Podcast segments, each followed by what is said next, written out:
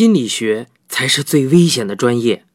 作者：陆本，播讲人：一辆松鼠。第三十一回。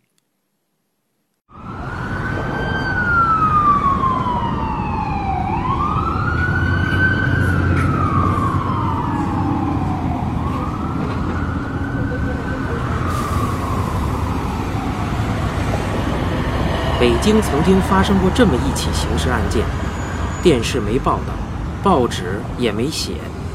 不过，我却对这起案子的来龙去脉特别清楚，原因咱们等会儿再说。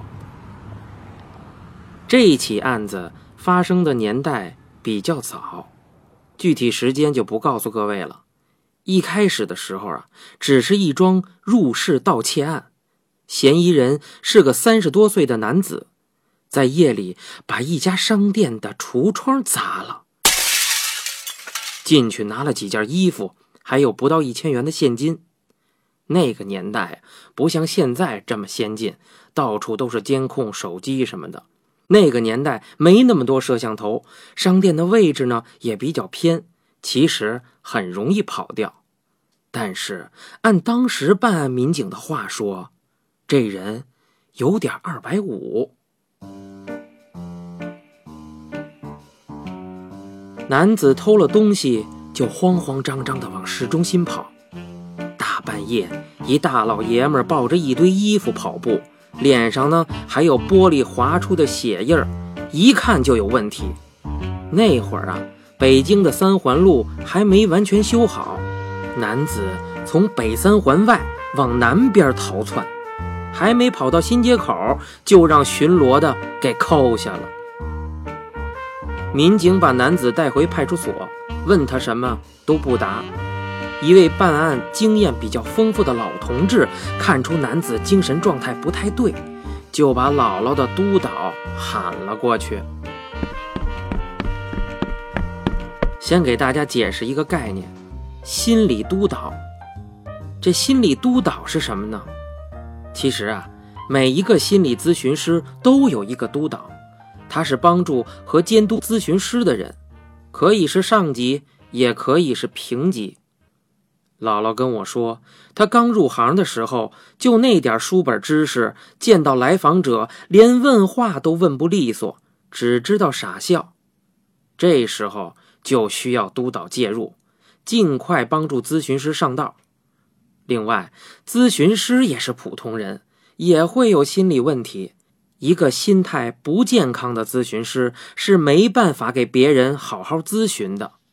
督导得监督咨询师的心理状态，保证医者不能自己有病。当年，姥姥的督导是北京某大医院精神科的主任，从我没出生的时候就开始搞咨询。是这一行里的大牛，他一直和警方有合作，不过受时代的局限性，也仅仅是做做精神鉴定而已，并不像现在侦查阶段就有心理专家的参与。督导赶到派出所，一进屋就呛了个跟头，满屋子的酸臭味儿。好像有人把一整颗酸菜塞进你的鼻孔里似的，就那么窜。叫督导来的老民警陪他在院子里蹲了好一会儿，抽了半包烟，才把那股恶心的劲儿啊给压下去。民警说，那股子怪味儿是嫌疑人身上的，估计得有相当一阵子没洗澡了。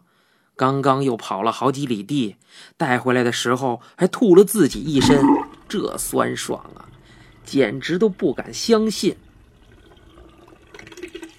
督导啊，是个特别有责任心的人，心想：我大湖南还怕这个？老子吃酸菜的时候，汪涵还是一颗细胞呢。想到这儿啊，督导拒绝了民警的陪同，一个人进屋。给男子做检查。检查的过程中，男子倒是很配合。督导见过的病人太多了，所以一下子就看出来这人精神没什么问题，智力也正常，只是特别天真无邪。说白了呀，就是情商特别低。那个时代，情商的概念还没有普及。督导给老民警解释了半天，才说明白。民警说：“您呐，别跟我解释什么伤什么伤的了，您只要有办法让他开口就行。反正我们对付正常人那一套已经不管用了。”督导建议他调个女警察来试试，也别穿警服。民警将信将疑的照办了。结果不到半小时，男子就全说了。不过事情并没有弄明白，反而更让人糊涂了。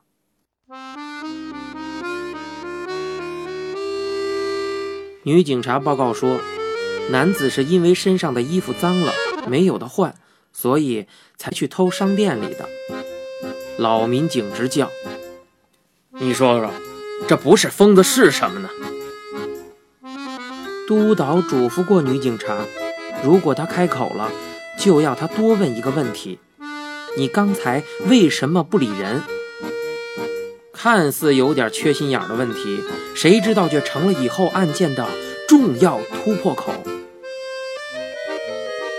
说到这儿，女警察露出了一个很疑惑的表情，而且还笑了一下，是那种嘲笑。她说：“他妈妈告诉他。”不要和陌生人说话。男子身上没有任何证件，不过，按照他和女警察招供的信息，民警在第二天清早找到了他的家。到目前为止，警方都认为这只是一起普通的盗窃案，而且嫌疑人脑筋有点问题，所以。在办案流程里是要找到直系亲属或监护人的。民警先找到了居委会了解情况，居委会大妈证实，该男子的确住在这儿，他爸早死了，他妈和他住一起。不过，等他们一起去查水表的时候，这个查水表可是带着引号啊，借指以查水表为名去敲人家的房门，这个屋里呀却没有人。邻居探出脑袋来说：“已经很久没见到男子的妈妈了。”恰巧的是，这时候有一男一女过来找人，说他们老板住在这儿，已经快一个月没露面了。他们是过来看看的。一问呢，他们要找的老板就是嫌疑人。一男一女主动要求跟民警回派出所看望他们老板。虽然没有找到直系亲属，不过找到了关系人，也算小有收获。根据本土剧的尿性，这个时候应该发生狗血的转折了。果然，还没等他们回去，派出所里就已经炸开了锅。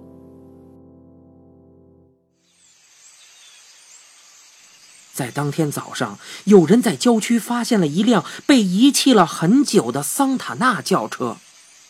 那个年头，私家车很少，正所谓官小官大，桑塔纳嘛。这车在郊区呀，就更少了。有人好奇的过去查看，我估计呀，也是为了偷零件。刚走近，就闻见一股腐肉的臭味儿。不用说，大家已经猜到了，这辆车就是嫌疑人的。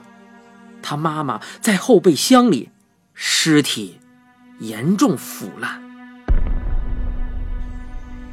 本来一桩简单的盗窃案，一下子变成刑事案件，案子被移交到刑警队，督导作为专家顾问，仍然在跟进案情。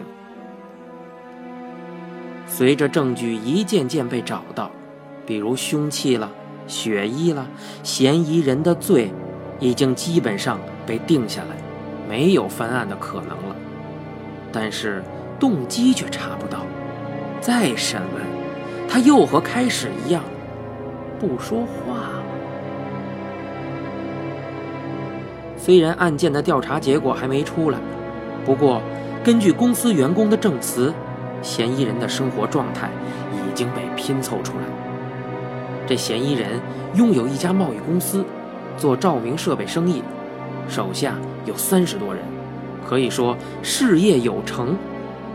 据员工讲，他们这个老板很聪明，特别是对报表数字很敏感，心算超级快。可就是有一点不好，什么都听他妈的。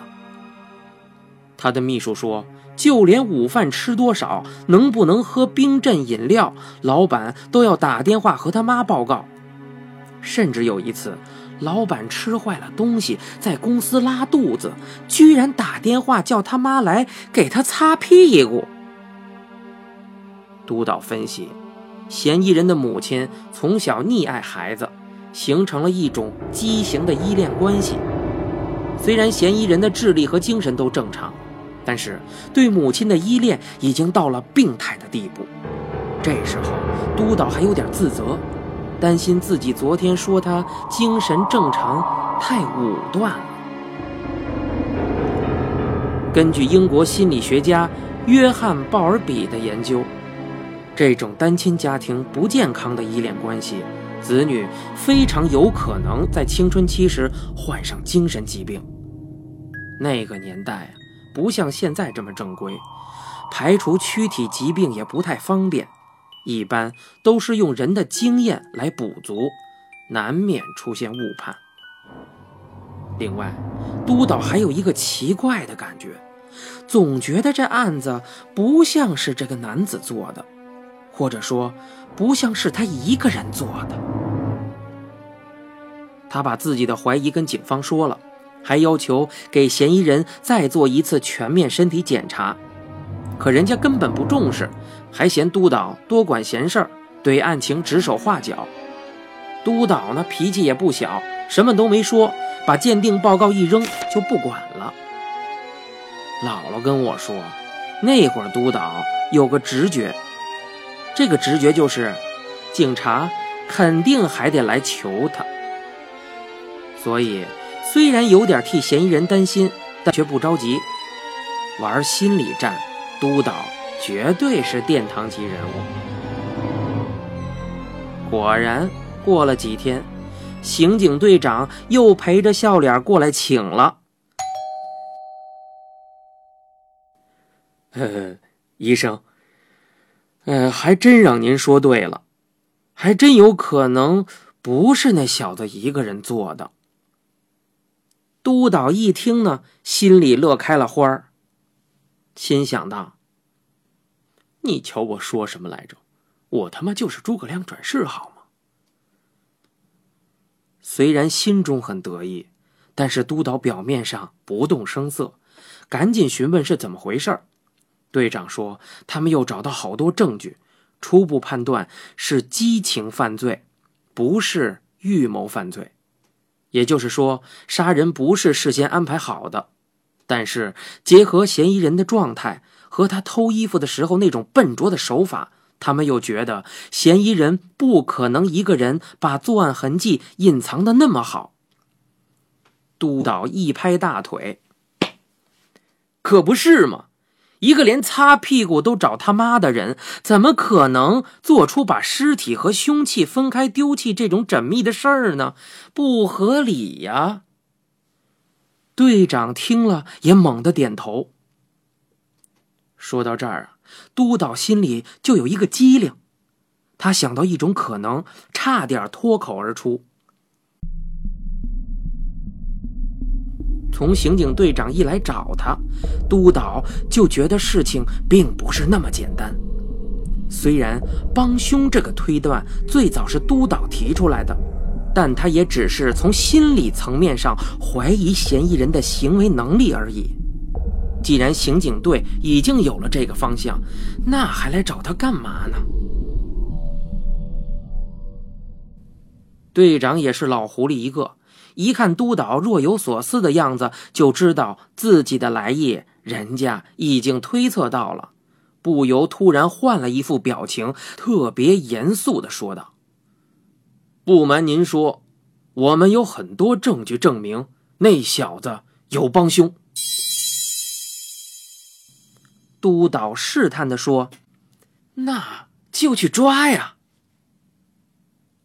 但是，帮他的不像是人呐。督导端着白瓷大半的茶缸，泡着吴裕泰的茉莉花，正往嘴里送。这一听这话呀，咔嘣一声，啊，磕门牙上了。